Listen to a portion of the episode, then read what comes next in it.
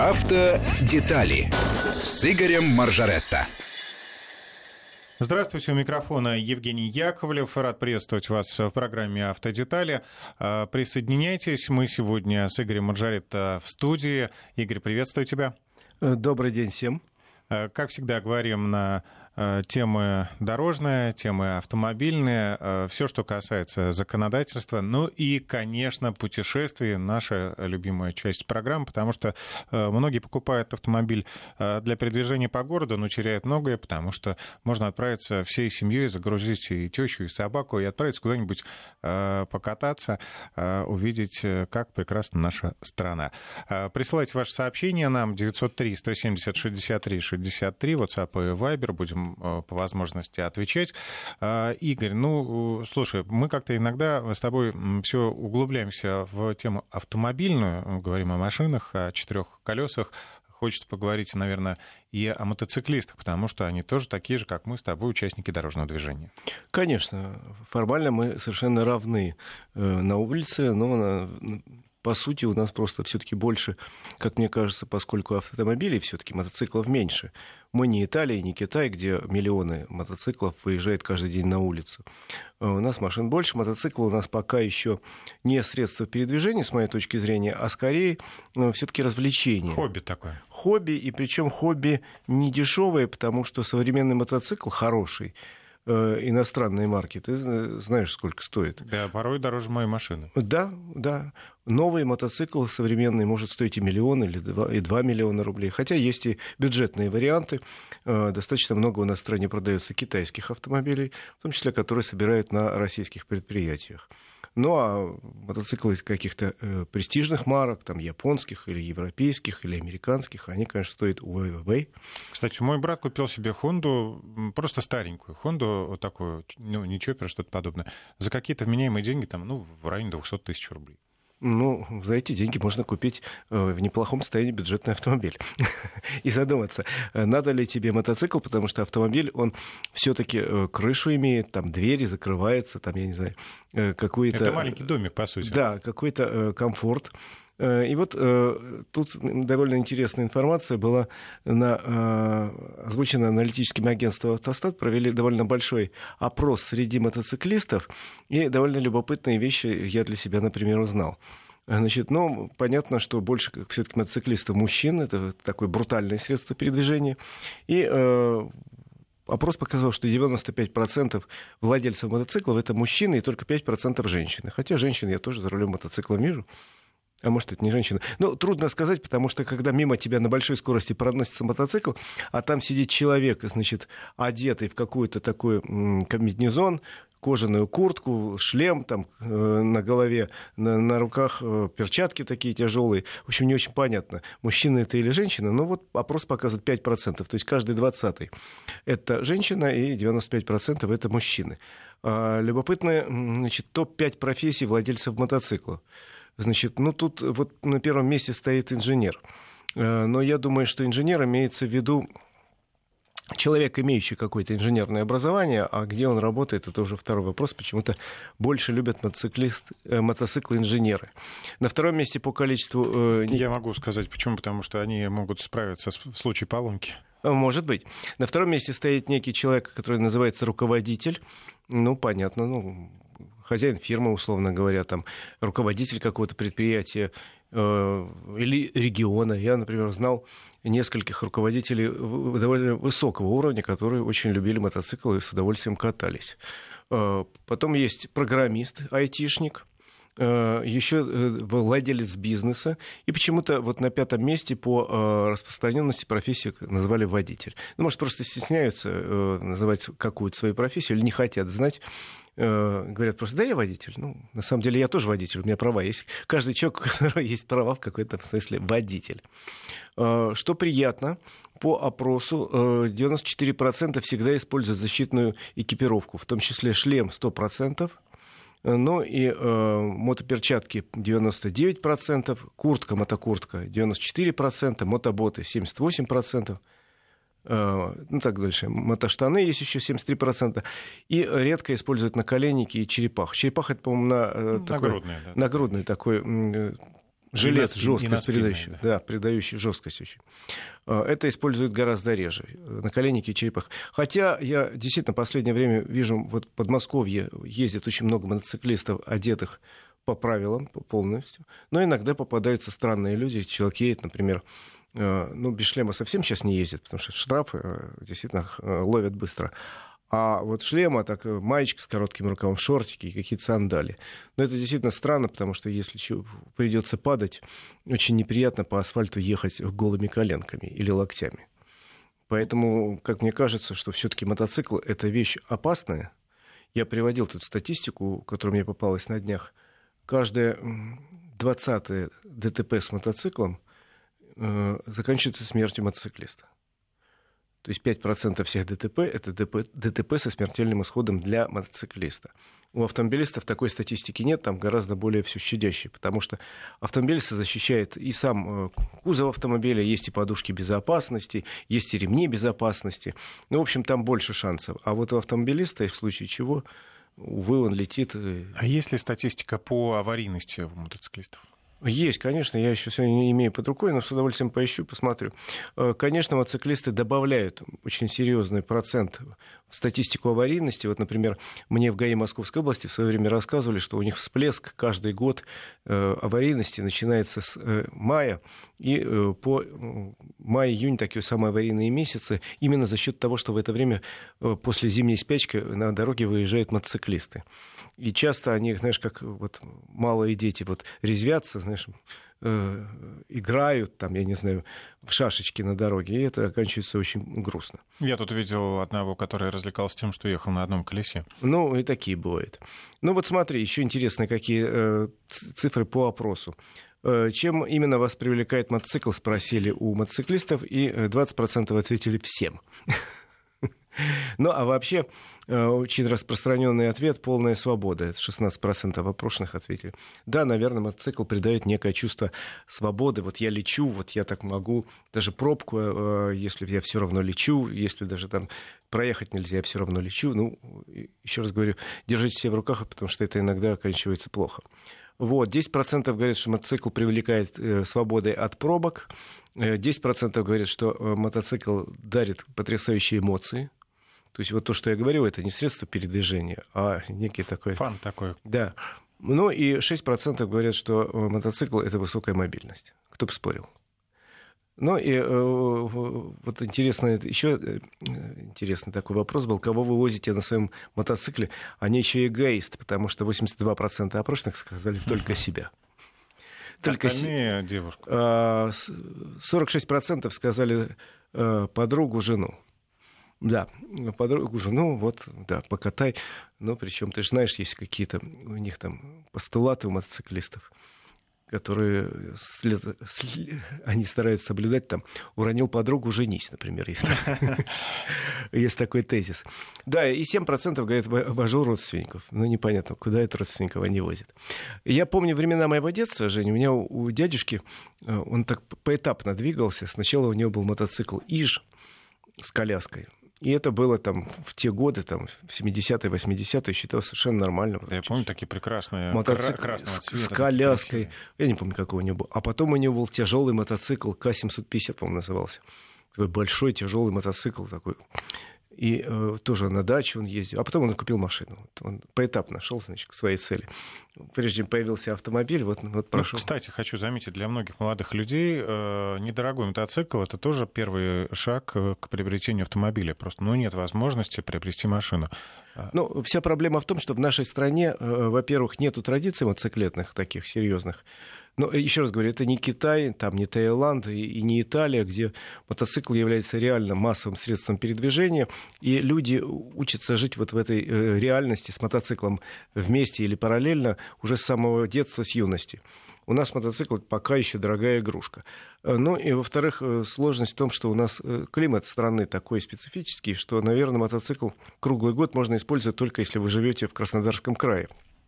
Слушай, прям что-то я стал заступаться за мотоциклиста. Вспомни фильм «Сыщик» э, с Ермольником. А, ты не рычи. говорю, да. Ну, ты не рычи, да-да-да, я помню. Ну, еще с тех годов, ну, тогда, как же их назвали? Не байкеры, а другое слово было какое-то. М, Байкер это уже позже, Да. в наше время.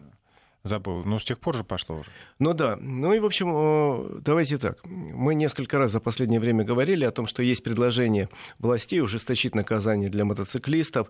Э, придумываются даже какие-то страшные кары для тех, кто ездит между рядами. Может подумать, можно как-нибудь иначе ездить на мотоцикле не очень продуманные предложения. Но, в общем, давайте так.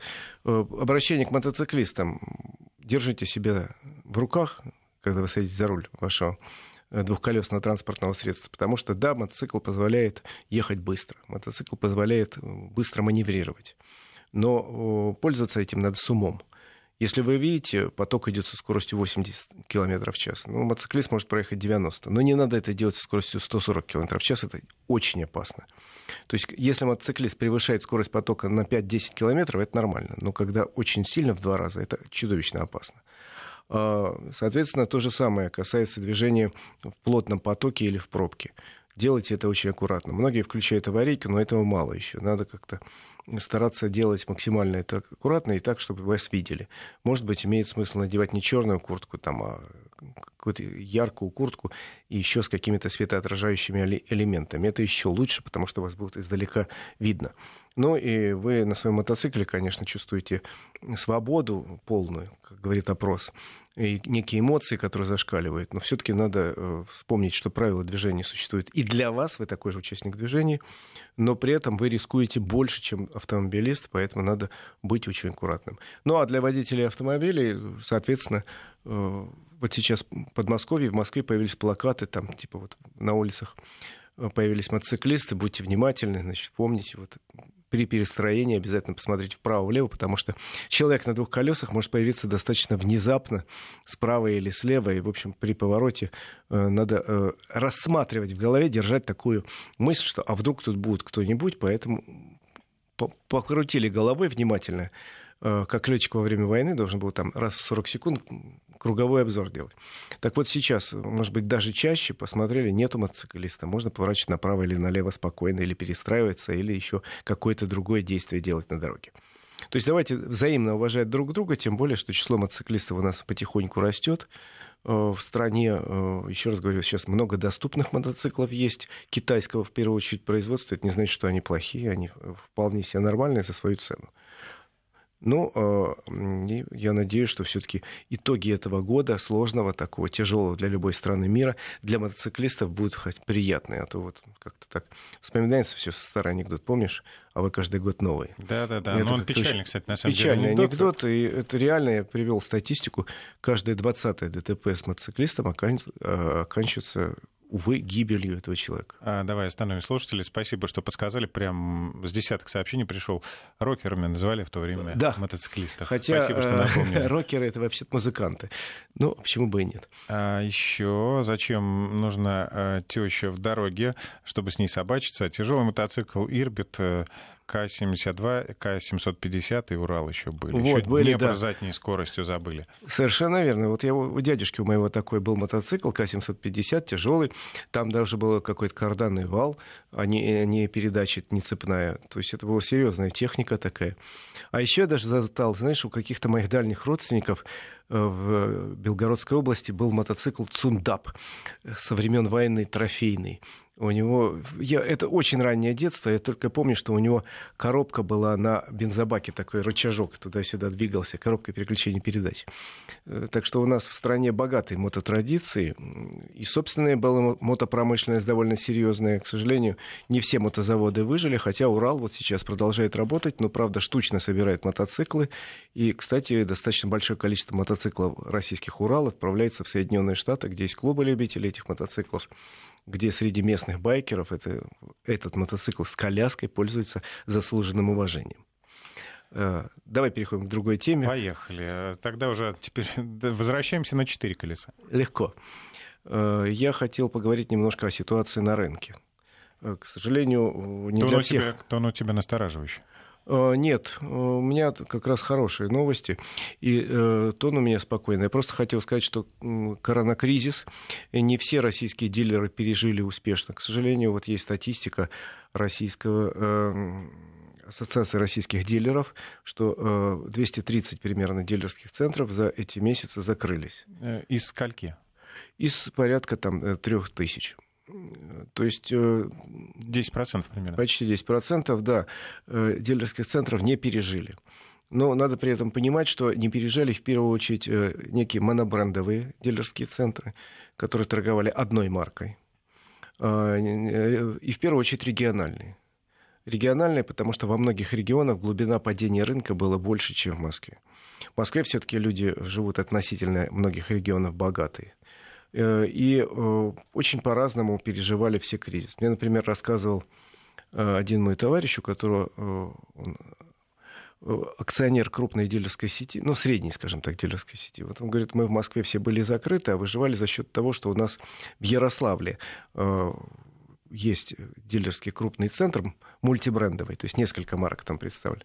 И там э, не закрывалось этот центр торговли шла, и более того, мы предлагали москвичам, которые к нам обращались, там, э, звонили или писали через э, там, сайт, что хотели бы купить какую-то машину, как и мы, предлагали им вариант через Ярославль.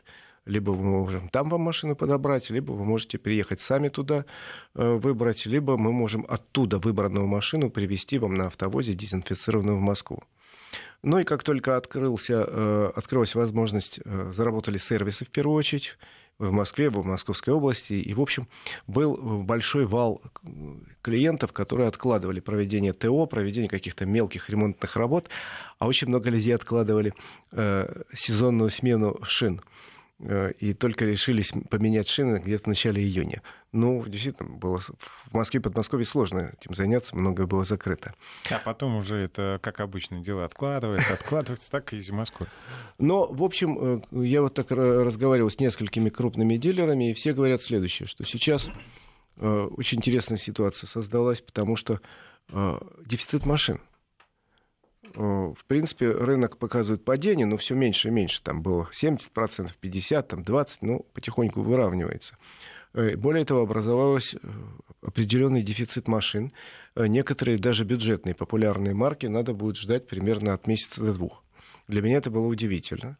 Да, говорят, в принципе, вымели все склады сразу после того, как открылись все склады вымели, потому что люди откладывали покупку, отложенный спрос, рванули и пошли покупать. Ну, по некоторым моделям я смотрел, например, можно и прямо сейчас есть на складе какие-то автомобили, может быть, там Автомобили определенные... есть, но не обязательно той комплектации, которая угу, тебе нужна. Да. Я, например, спросил о популярных там, бюджетных моделях, ну, например, там, по моделям Hyundai, там, говорят, да, Солярисы есть, как правило, но не все комплектации. Некоторые придется ждать месяц.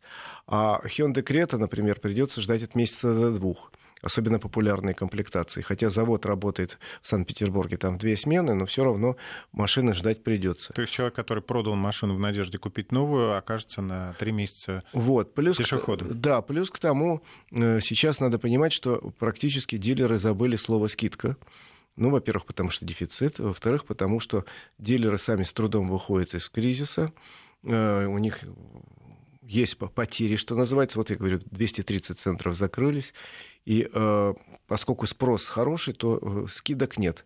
За исключением скидок, которые предлагает государство. Это, кстати, очень хорошая штука.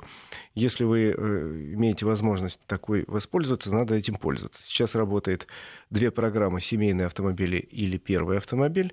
Причем они достаточно э, стали более либеральны за последний месяц.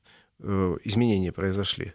По программе э, семейный автомобиль. Раньше можно было только, если у вас двое детей, купить машину несовершеннолетних. Теперь достаточно иметь одного ребенка несовершеннолетнего.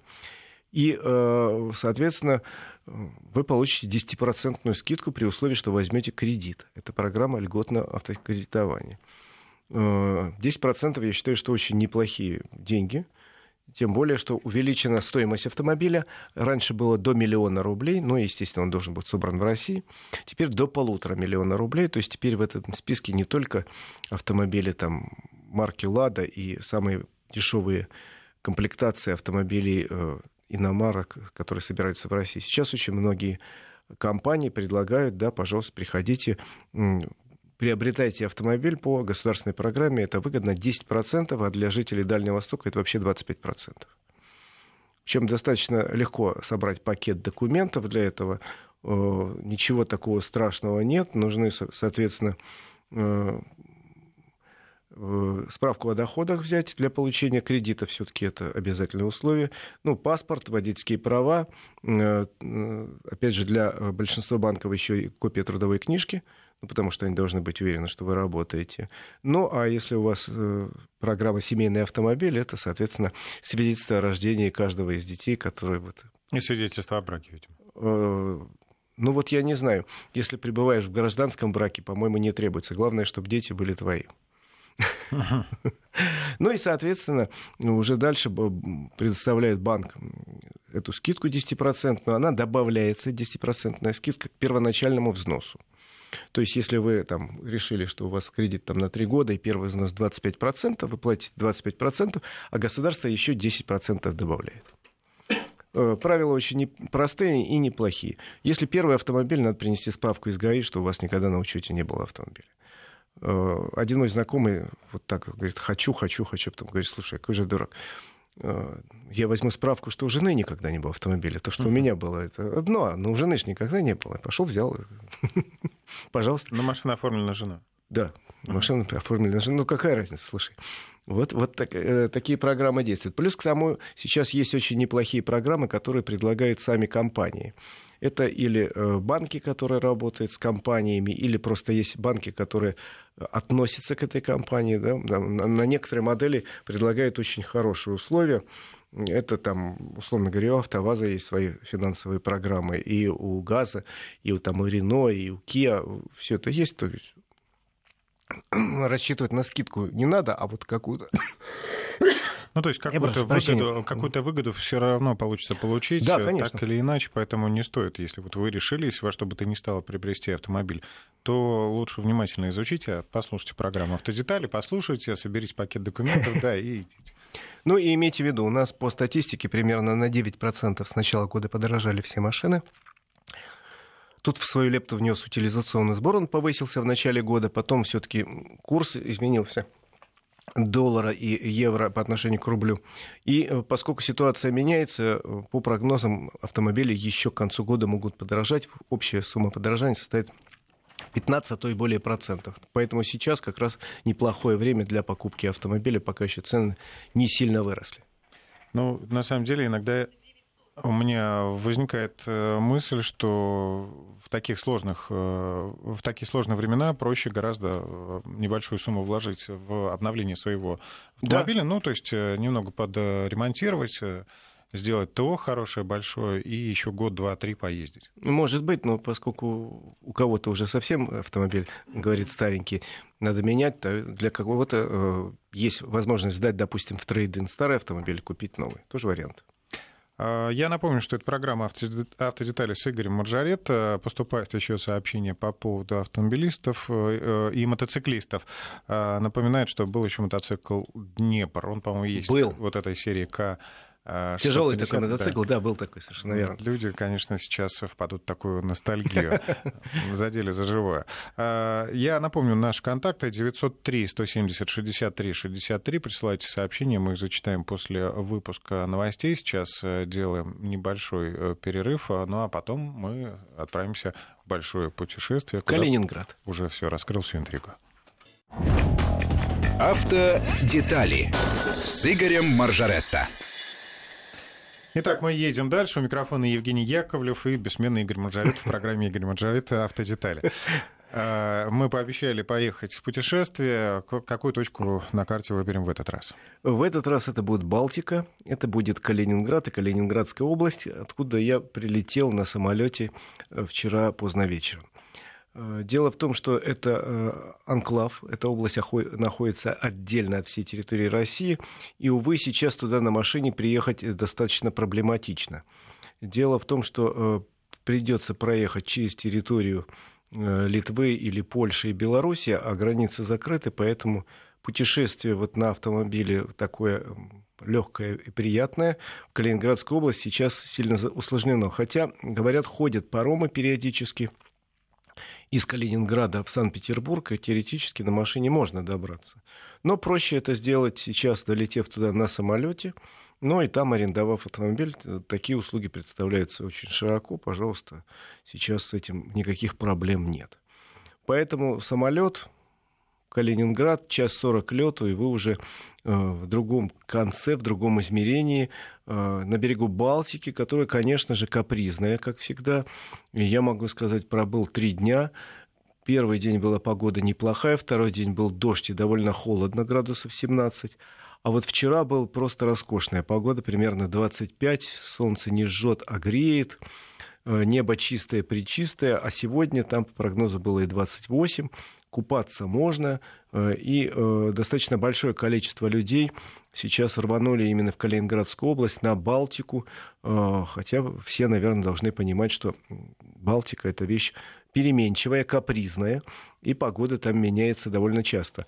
Но, э, в принципе, э, на сегодняшний день несколько очень серьезных, хороших, современных курортов у нас на побережье Балтики в Калининградской области есть.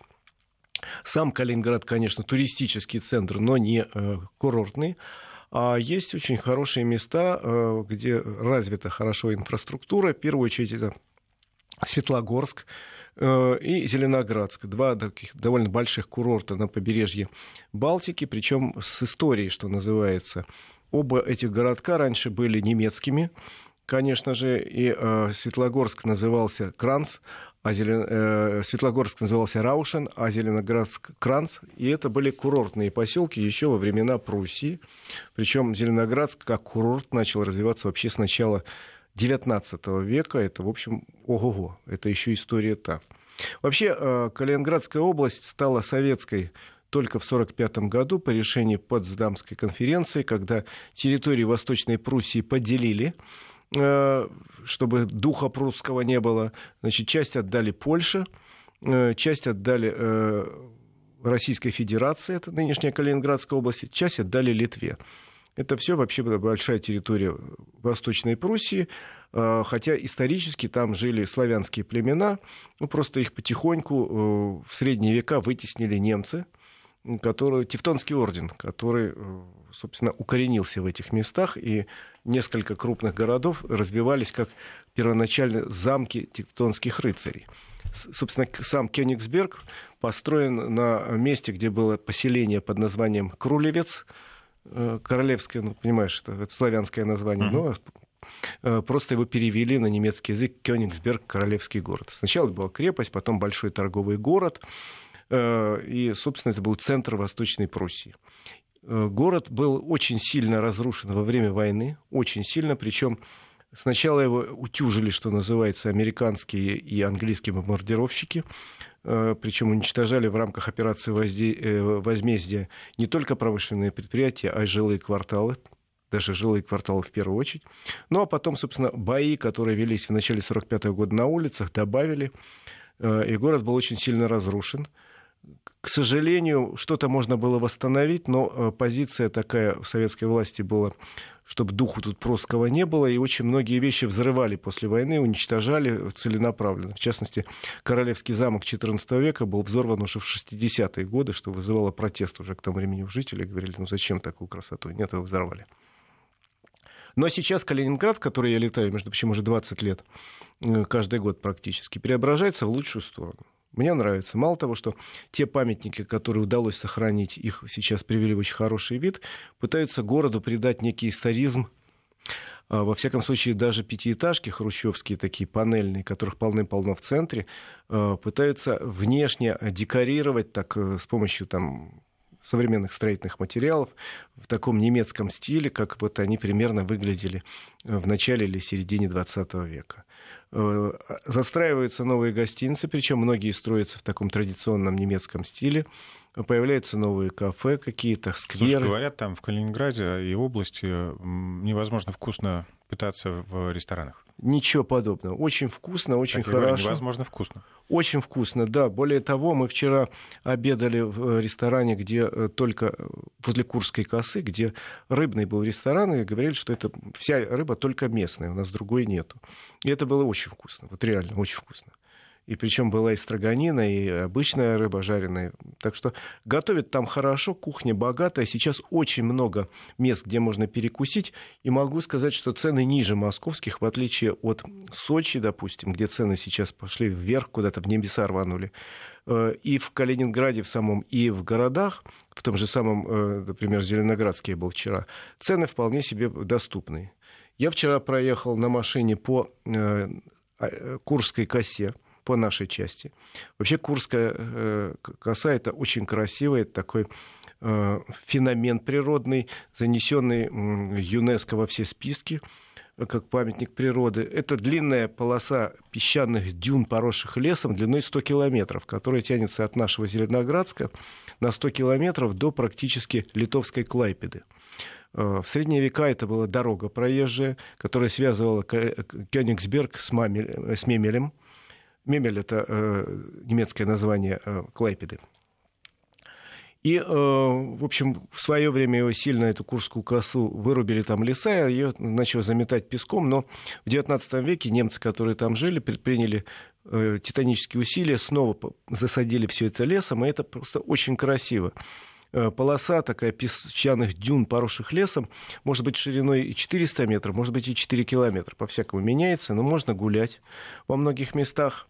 Можно купаться. Причем можно купаться и в Курском заливе, который э, более теплый и мелкий. А можно купаться в Балтийском море, которое тоже сейчас достаточно теплое, но глубокое. Э, очень с нашей стороны много э, самых разных кафешек, ресторанов. Причем это теперь уже цивилизованное. Раньше ведь как было? Э, там шалман какой-нибудь поставили. Там, Пластиковые столы? Да, и там жарят какой-нибудь шашлык. Теперь все это э, аккуратно, специальные площадочки, э, все это цивилизованно, мусорные стоят контейнеры, мусора нет, стоят туалеты везде, э, биотуалеты, но их много очень, что приятно. Потому что в лес вообще-то во многих местах просто нельзя заходить, запрещено. Но и э, масса каких-то мест, куда э, люди приезжают просто погулять. Есть знаменитая там такая высота Эфа, э, это просто самая высокая точка на российской территории, откуда потрясающий вид открывается. Там специальные мостки сделаны, точки для фотографирования, для прогулок. Очень красиво. Причем воздух совершенно фантастический. Ну, представляешь, никаких предприятий нет. Вокруг лес хвойный, и море. С одной стороны и с другой стороны. Ветерок, солнышко, погода. Вчера. Людей очень много было. Э, и это люди не только местные, но и приезжие, которых сейчас достаточно много. В курортных городках сейчас все гостиницы заполнены.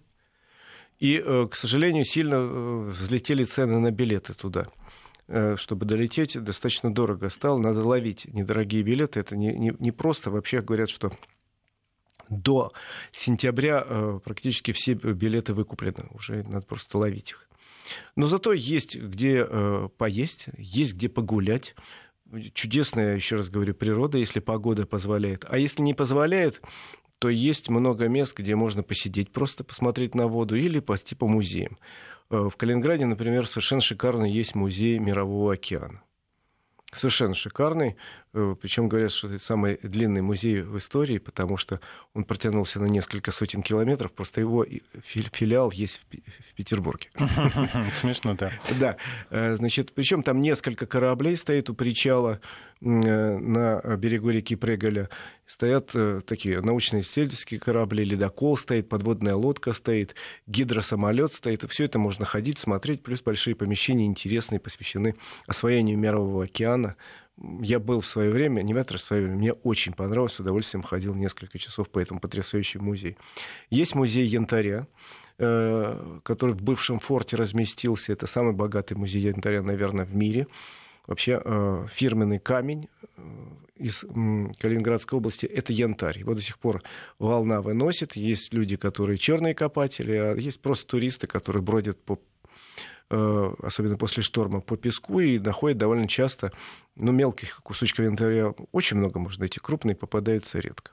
Но мелких полным-полно. Ну и, соответственно, уехать из Калининграда, не привезя что-нибудь сделанное из янтаря, довольно сложно. У меня есть такие шикарные запонки, жена привезла. Ты знаешь, я своей жене привозил какие-то вещи из янтаря, детям привозил, в этот раз поэтому не стал заморачиваться, но зато пошел, э, купил э, самых разных сладостей марципановых. Дело в том, что, говорят, марципан отсюда именно пошел. И сейчас возродили производство, и э, несколько магазинов есть фирменных, где можно купить какие-то очень интересные вкусности марципановые. Вообще, еще раз говорю, много чего везут. Например, в аэропорту можно купить рыбу самую разную, там горячего, холодного копчения. Снова это можно привезти. Можно привезти вещи, какие-то ювелирные украшения, а можно привезти просто хорошее настроение и приятные воспоминания о пребывании на берегу Балтийского моря, в местах, где, в общем, когда-то были э, сначала славянские племена, потом были прусы, потом немцы, а теперь э, российская Калининградская область. Э, кстати, много разговоров ходит о том, периодически возникает, а не вернут ли исторические названия, потому что каждый из этих городков, которые там есть, имеет нынешнее название, как правило, честно говоря, корявое, и какое-то красивое историческое название. Ну, даже какие-то собирались референдумы проводить, каждый раз э, отменяется по разным причинам, но Калининград — это Кёнигсберг там. Ну, я думаю, что местные жители могут называть его так. Они да, так и называют да, Кёниг. Но... Светлогорск — это Раушен. Или вот город, который вызывает у любого человека некую ухмылку. Потому что есть город Советск, э, где в свое время э, два императора встречались император Наполеон и Александр I встретились в городе Советский и подписали, как известно, Советский мир э, в 1805 году или 7 э, Вообще Тильзитский мир, как ты помнишь из истории. Ну, Тильзит, теперь советская, как-то вот в школе детям объясняешь, что Тильзитский мир подписан в городе Советский, немножко странно. Мне ну, кажется, что нам нечего стесняться. Эти земли не были захвачены, это они отошли по праву, по, по решению международного сообщества э, после Второй мировой войны еще раз говорю, земли типа делили между тремя, считай, странами, э, чтобы ну, наказать немецкий милитаризм за то, что развязали две мировые войны в течение одного века. Спрашивают, когда в Калининграде день селедки. Я знаю, уже посмотрел, что в начале апреля обычно 11, 10, 12, видимо, э, зависит от выходных дней.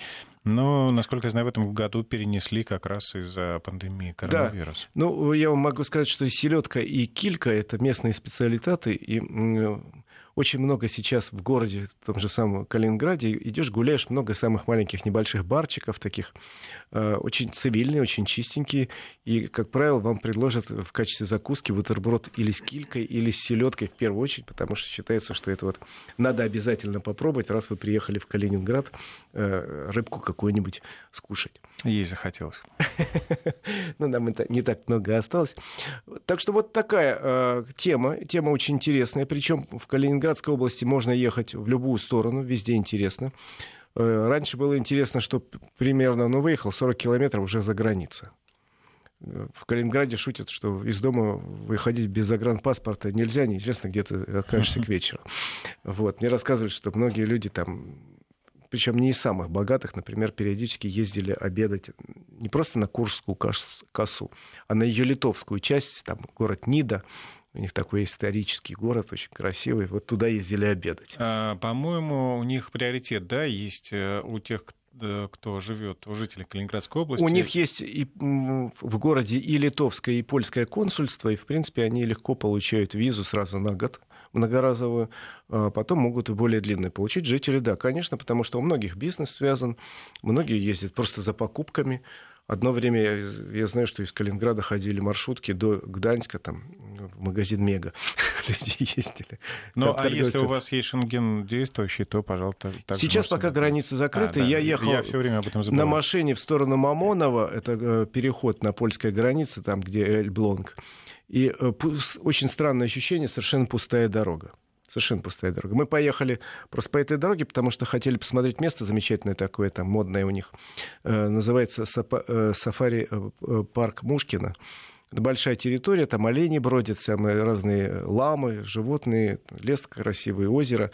Э, и плюс домики, которые можно снять, плюс несколько ресторанов с э, вкусной едой, причем в основном упор делается на а, охотничьи трофеи, на всякую разную дичь. А также можно покататься на лошадке, там, я говорю, по пообщаться с животными, которые тут же бродят по территории. Ну и как-то мне повезло, вот за два дня мы ездили в разные места и попадали на две или три свадьбы. Свадьбы сейчас гуляют вовсю. Ну, карантин закончился. В том числе и в Мушкино была свадьба, и в, в ресторане мы обедали на Курской косе была свадьба. Еще проезжали несколько. Народ, хорошая погода, выходной, народ гуляет, и о чем не жениться. В общем, кто сейчас там или кто собирается, если пригласят, да, не отказывайтесь, будет весело. А, Еще несколько сообщений от э, слушателей. А, также советую посетить старинный зоопарк в Калининграде и да. собор Дом, где самый большой орган в Европе. Да, совершенно фантастический собор. Э, там э, органный зал э, восстановили наконец. И это такое знаковое место в городе, потому что в стене этого собора похоронен самый знаменитый уроженец города Кёнигсберга. Это, собственно, Кант, философ Кант, похоронен в стене, и даже есть традиция, что любой человек, который должен приезжает в Калининград, должен прийти на могилу Канта ну, и выпить рюмочку. Э, помянуть самого знаменитого уроженца этого города, который, кстати, дожил до преклонных лет, сильно за 70, и ни разу из своего города не выезжал. Еще из знаменитых, конечно, э, уроженцев этого города надо вспомнить знаменитого писателя Гофмана, Эрнста Теодора Амадея, э, прекрасный писатель, совершенно чудесный. Можно вспомнить нашего космонавта Леонова, который тоже уроженец этих мест. Много кого дал этот город и эта земля. Э, она вроде как на первый взгляд не очень такая богатая. Плоская, плоская, болото, леса, речки, озера. Но, кстати, там сейчас очень хорошо развивается животноводство. Там известная наша компания, очень крупная, завела какие-то стада и оттуда снабжает мясом теперь чуть ли не пол России. Так что э, вроде неинтересная, плоская, полезных ископаемых мало, хотя Лукойл там нефть качает и газ. Э, но э, такая достаточно однообразная. Но зато масса замков, которые сейчас восстанавливаются, масса каких-то отельчиков небольших, таких кафешек. То есть очень э, любопытная земля, и с каждым годом становится интереснее. Хочу напомнить, что Вести ФМ вещает в Калининграде на частоте 95.1. Будете обязательно слушать нас. Еще я хотел рассказать об одном предприятии, которое, собственно, образовалось уже в наше время, 25 лет назад. Это завод «Автотор». 25 лет уже. 25 лет отметили в прошлом году. Я заехал на «Автотор», естественно, у меня там друзья, потому что мне было интересно, как это крупнейшее предприятие области. Это стало крупнейшее предприятие области. Почти 70% всех налоговых поступлений в области дает именно «Автотор», группа, группа компаний. Ну и они производят автомобили э, на сегодняшний день э, нескольких марок, BMW, в первую очередь Kia, Hyundai э, и э, грузовые автомобили Ford производят в Калининграде. Причем прошлый год был такой среднеудачный. Они в разные годы производили до 250 тысяч машин. Это второе по объему производства предприятия в России после «АвтоВАЗа». А прошлый год был не очень хороший, произвели чуть больше 210 тысяч. Увы, к сожалению, этот год тоже не самый лучший, потому что по планам производство э, тоже сократится, и пока говорят, ну, 140-150 тысяч, просто больше спроса не будет. Но зато... Еще свой вклад сделал уход э, GM из России. Но это достаточно давно уже случилось, да. А пока я прошел по заводу и увидел, что, во-первых, завод работает. Причем работает как положено в весь мир. Во-вторых, э, что меня изумило, потрясающие какие-то меры э, дезинфекции проводится все время. Вот я могу здесь, там, где-то в Москве ходить по магазинам, и вряд ли мне сделают замечание, что я без маски. А там на территории завода мало того, что проверить температуру, тебе даже не один раз. Без маски просто не по мысли появиться. Тебя тут же по голове настучат. Там какие-то жесточайшие карательные меры, и все ходят, как ни странно, в масках, а кому положено и в перчатках, что меня изумило. Плюс к тому, каждый вечер завод, когда закрывается, дезинфекция полная всего. Специальная компания нанята, которая делает полную дезинфекцию. Плюс в течение дня на всех рабочих местах несколько раз производит уборку. Ну и в результате э, могу сказать цифры, которые мне понравились. На заводе работает 4000 человек. За это время заболело 3 человека – которые были выявлены моментально, отправлены на карантин, и дальше болезнь распространения не имела. Причем э, у двоих, как выяснилось, просто жены работают в медицинских учреждениях и работали в том числе и с больными. То есть выяснили, откуда это уши торчат. Э, так что завод работает. Ни одного человека не уволили. Ни одного. Хотя мне один из руководителей, с которым я общался там, Владимир Кривченко говорит, что у нас реально вот там человек 300 лишние оказались, потому что мы сократили же производство. Но мы ни одного не уволили, мы просто их перенаправили на другие работы, предложили получить параллельную какую-то рабочую специальность на время. И у них строятся, во-первых, новые еще корпуса нового вообще автомобильного производства крупнейшей э, германской фирмы, которая заработает через год. Плюс они строят огромный физкультурно-оздоровительный комплекс. Я такого не видел нигде. Он, конечно, гигантский. Ничего подобного в Калининграде нету. Э, ну, так один бассейн 50-метровый с 10 дорожками чего стоит? Я уж не говорю о футбольном поле, которое, крытое футбольное поле, которое сертифицировано FIFA и УЕФА для проведения каких-то тренировочных и отборочных соревнований. Там так серьезно, я сильно был изумлен. Вот столько понастроено. Поэтому новые модели появляются. Вот сейчас, к концу месяца, они должны э, приступить к полноценному выпуску. Новые модели Hyundai, Hyundai Sonata будут выпускаться по полному циклу, там со сваркой, с окраской.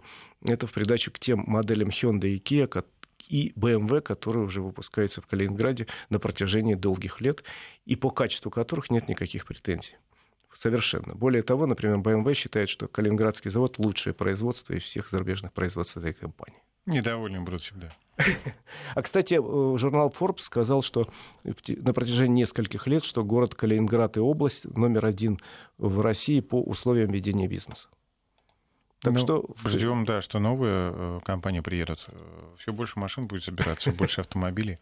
Хороших и разных. А, ну что, на этом придется попрощаться. Время просто пролетело. Так э, классно ты рассказал про Калининград, что хочется прямо сейчас взять билеты и полететь. А еще там тепло, а еще там солнечно и вкусная рыба. Спасибо, Игорь. До новых встреч. Всем хорошей дороги.